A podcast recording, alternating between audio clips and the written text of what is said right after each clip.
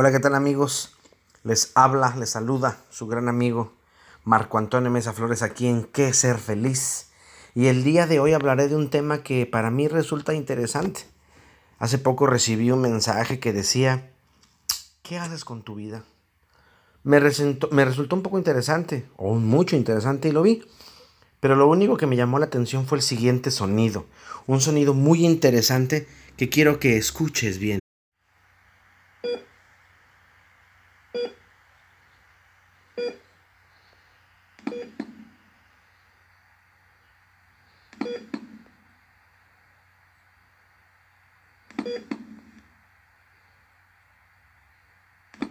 Y después, un poco después, vino el siguiente sonido.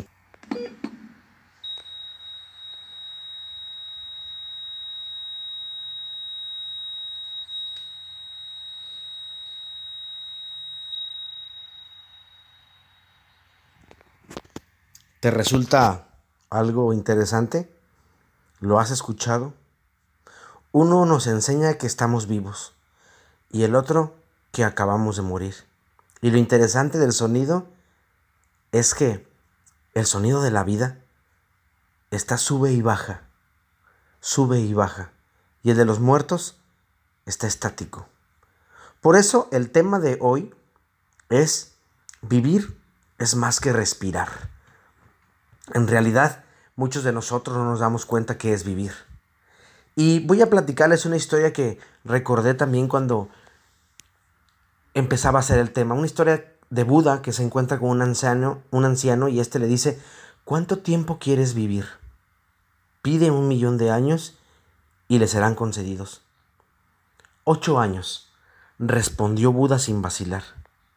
Cuando el anciano desapareció, los discípulos contrariados le reclamaron, Maestro, ¿por qué no pidió un millón de años? ¿Por qué no pensó en todas las generaciones que hubiese bendecido. Buda los vio con una sonrisa y con una mirada tierna de, ay mis niños.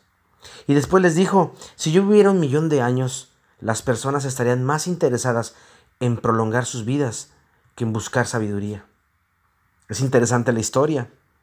Esta nos dice que si la gente viviera un millón de años, ellos estarían más interesados en sobrevivir que en tener una calidad de vida. Es decir, gastarían sus vidas en no morir, que en mejorar esa calidad como ser humano. Y es que muchas de las personas no viven, aún y que respiren, vayan al trabajo, se levanten en la mañana, vayan a la escuela y hagan cosas que los vivos hacen. Muchos de ellos están muertos en vida.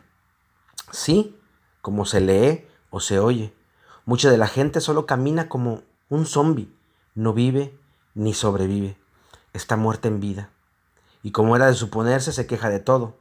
Va con cara de pobre de mí, precisamente para que les pregunten, ¿qué te pasa? Y es que vivir es más que respirar. Muchos van con la victimización a flor de piel. Ellos creen que todos los persiguen, que nadie los ama, que solo los quieren y los quieren para usarlos, porque no merecen más.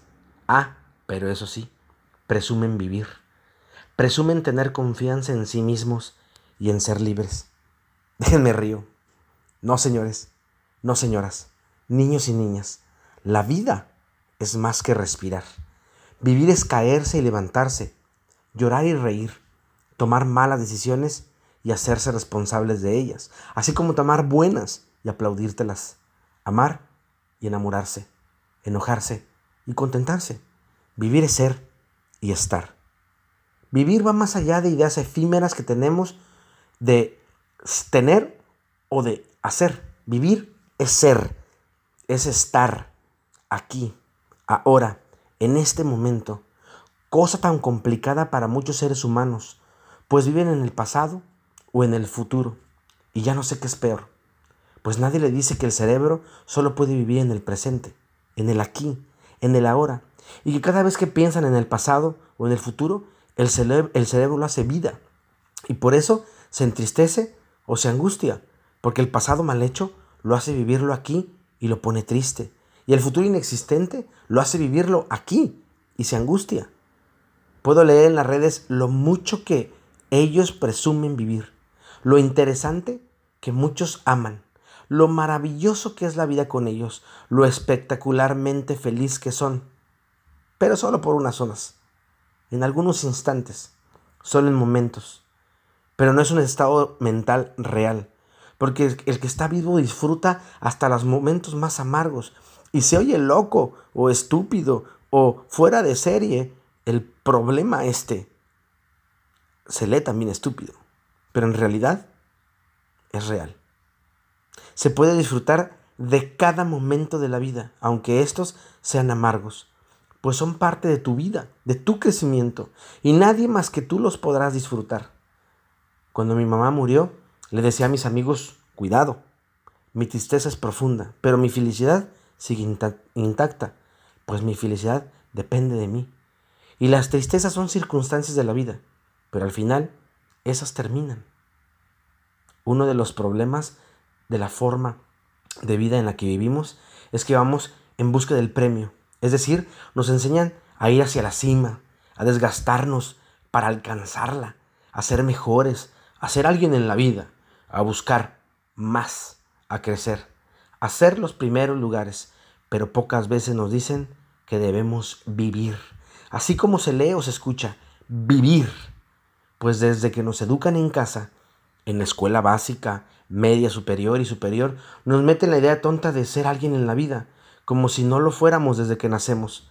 Pero qué horrible forma de pensar. La vida es altos y bajos, es ese pi, pi, pi, pi que nos trae de arriba para abajo y no ese pi que es estático y que es muerte. Me encanta lo que dice Rocky Balboa a su hijo cuando el segundo le dice, entonces lo harás. Rocky va a volver a pelear a pesar de su edad con el nuevo campeón. Y le dice Rocky, comienzo mañana. El hijo le pregunta, ¿estás nervioso por la pelea?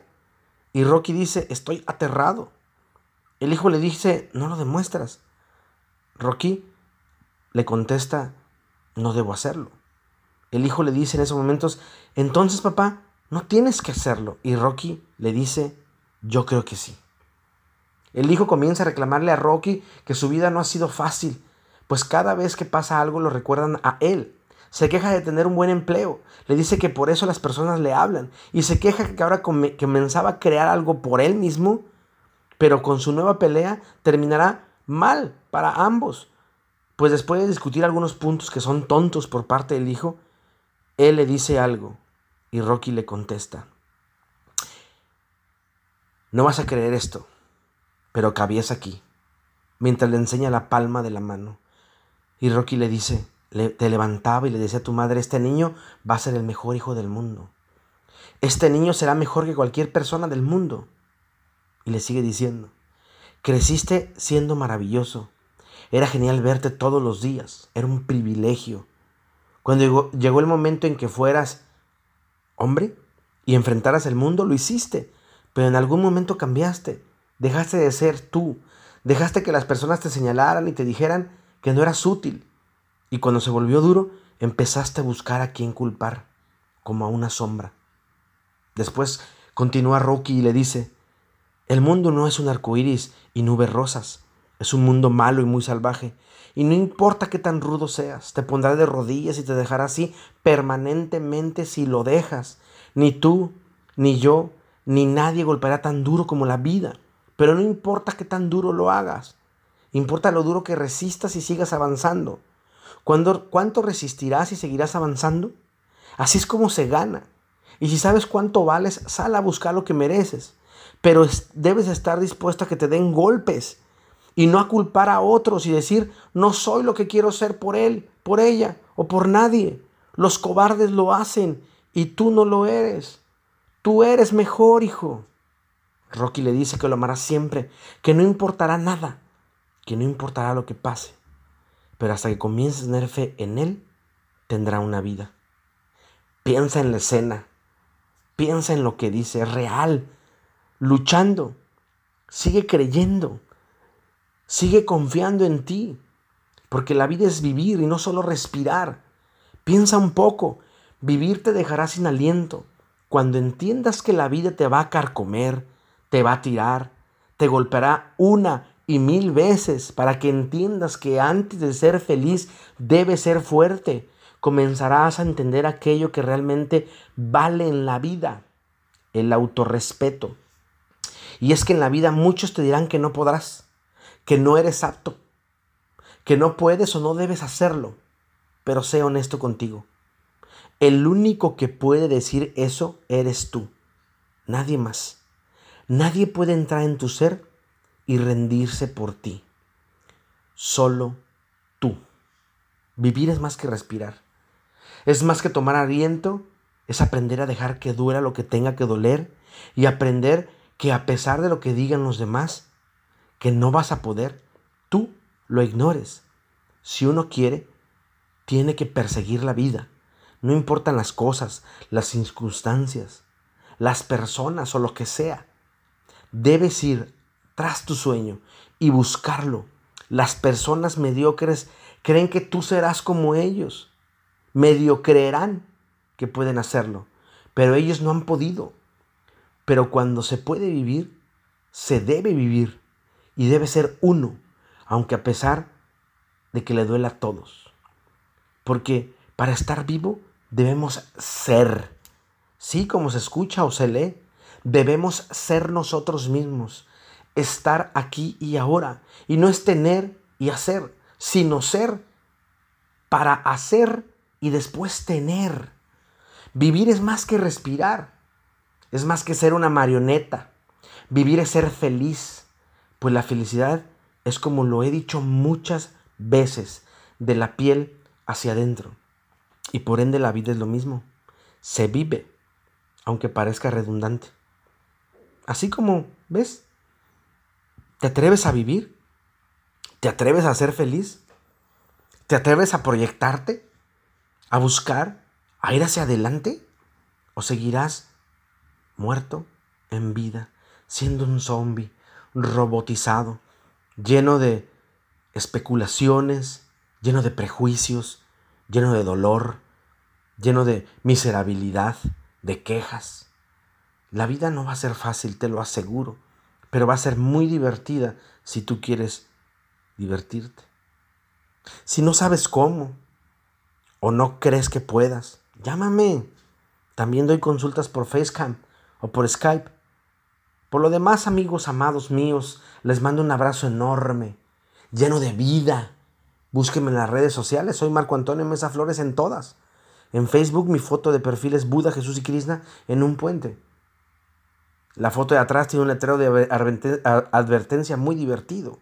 En Instagram y en Twitter es una foto de mí con una camisa canasta azul y traigo un arete, si no mal recuerdo. O en www.marco a. En el blog Pregúntale Marco. O a mi correo electrónico reverendo con v czy arroba. Les mando un abrazo cósmico un abrazo enorme, lleno de vida. Y recuerda que mi voz irá contigo. Te mando un abrazo.